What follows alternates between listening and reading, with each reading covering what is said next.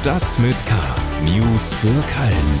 Der tägliche Podcast des Kölner Stadtanzeiger mit Annika Müller. Hallo zusammen und herzlich willkommen zu Stadt mit K. Schön, dass Sie wieder reinhören. Haben Sie am Wochenende auch Kasala gesehen? Möglichkeiten dazu gab es ja genug. Die Band war am Samstagnachmittag noch bei der Saisoneröffnung des FC am Rhein-Energiestadion und abends dann auch schon auf dem Perukaville in Weze. Da spielte die Kölner Band dann aber den kürzesten Gig ihrer Geschichte. Nach nicht mal drei Songs mussten sie abbrechen, weil es vor der Bühne zu voll war. Frontmann Basti Kampmann erklärte dem Kölner Stadtanzeiger gegenüber, wie schade er es finde, aber dass eben die Sicherheit Vorrang habe. Auf Instagram haben einige Fans zum Beispiel beschrieben, wie beängstigend die Situation gerade hinten in der Masse gewesen sei, wo sie sich nicht mehr haben befreien können. Basti Kampmann hat aber auch schon gesagt, dass es dann vielleicht nächstes Jahr was wird. Und dann hoffentlich mit einer größeren Bühne. Wir schauen jetzt, was sonst so in Köln los ist. Und das sind unsere Themen für den 25. Juli. 10 bis 15 Stunden Wartezeit. Am Wochenende herrschten chaotische Zustände am Flughafen Köln-Bonn. Ein umstrittenes Denkmalgesetz sorgt für Wut bei Kölnerinnen und Kölnern. Und die KHD-Hauptverwaltung liegt immer noch brach. Schlagzeilen. Nach dem spektakulären Überfall auf einen Geldtransporter am Freitag in Köln-Marienburg hat die Polizei zahlreiche Hinweise erhalten. Ein Sprecher sagte am Montag der deutschen Presseagentur, man erhoffe sich auch Angaben zum Fluchtweg der Unbekannten. Es würden immer noch Zeugen gesucht, die das dunkelgraue Fluchtfahrzeug im Süden von Köln in der Nähe des Verteilerkreises gesehen hätten und etwas über die Fahrtrichtung sagen könnten. Die KVB kooperieren ab jetzt mit dem estländischen Mobilitätsdienstleister Bolt. Die E-Scooter und E-Bikes des Anbieters sollen nun auch in der KVB-App zu finden und buchbar sein. Damit soll der Kölner Umweltverbund erweitert werden.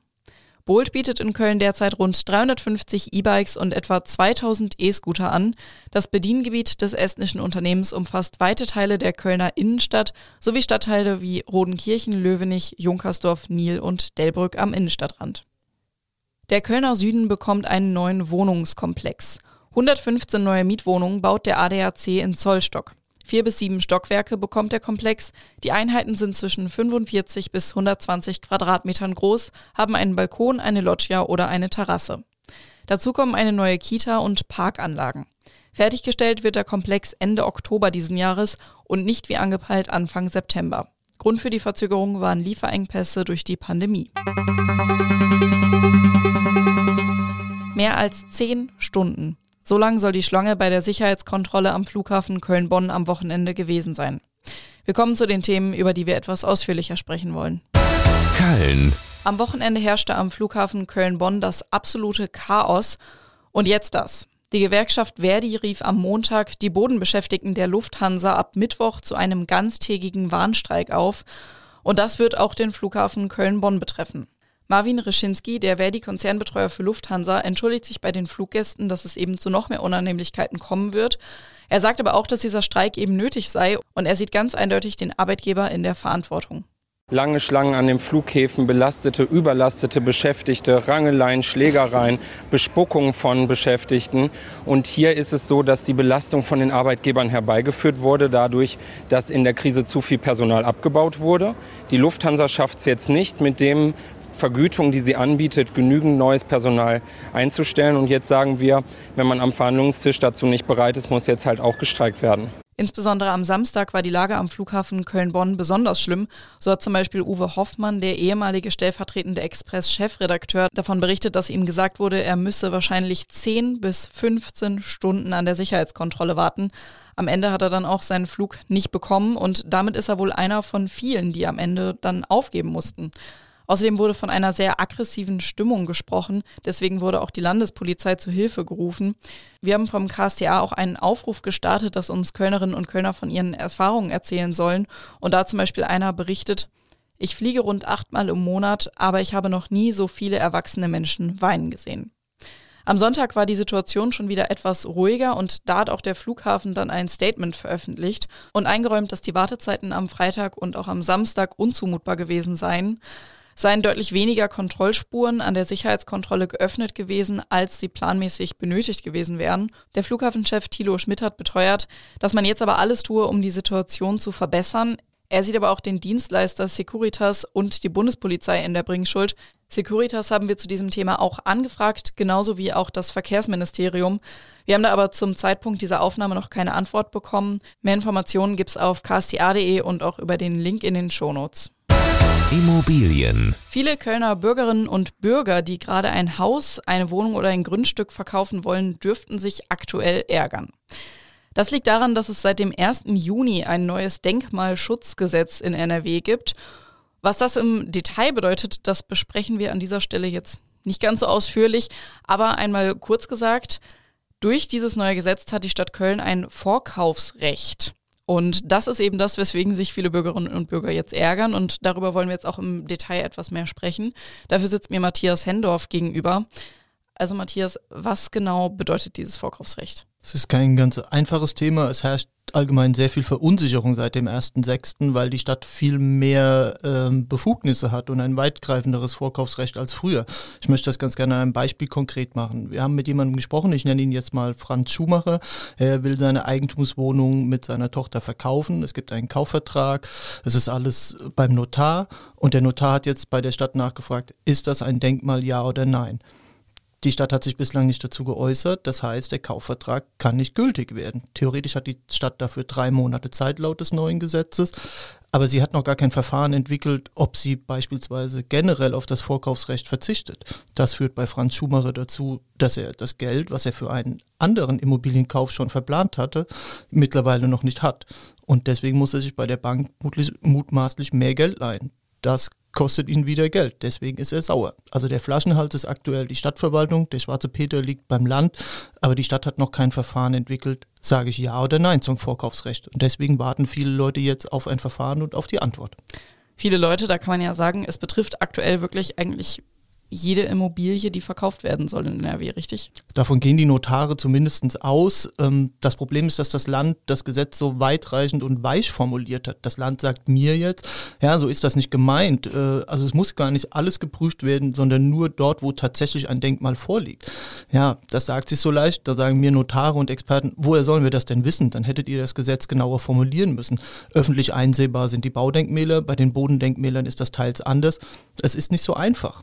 Und da kommt die Stadt eben nicht dahinterher, da dann äh, ein bisschen früher zu antworten, gerade auch, weil es eben so überraschend kam, wie du schon gesagt hast.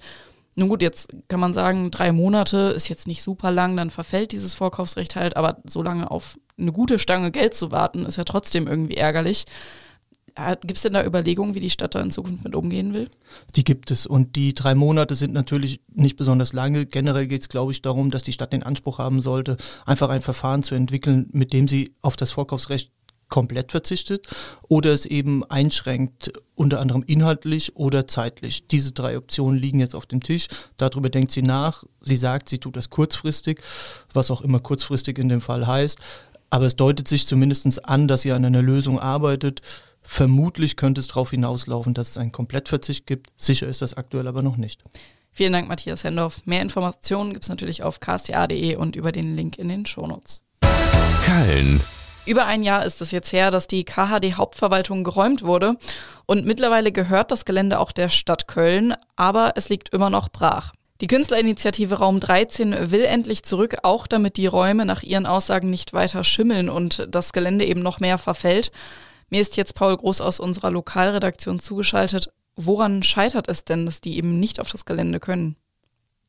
Hallo Annika, ja, das äh, scheitert aktuell noch an behördlichen äh, Vorgaben beziehungsweise Sicherheitsbedenken vom Bauamt und auch Bedenken vom äh, Umweltamt der Stadt. Ähm, und äh, ja, es gibt da äh, noch einige äh, sozusagen juristische Feinheiten, die abzuklären sind. Das ist natürlich einigermaßen frustrierend für die Künstlerinnen und Künstler, ähm, die jetzt eigentlich, und das war auch das Ansinnen der Verwaltung, im Sommer rein wollten. Ähm, der Kölner Stadtrat äh, ist sich auch einig, ähm, dass das grundsätzlich wünschenswert wäre. Ähm, es ist allerdings so, äh, ja, dass es einen Beschluss gibt, ähm, nachdem äh, das Areal gemeinwohlorientiert genutzt werden soll.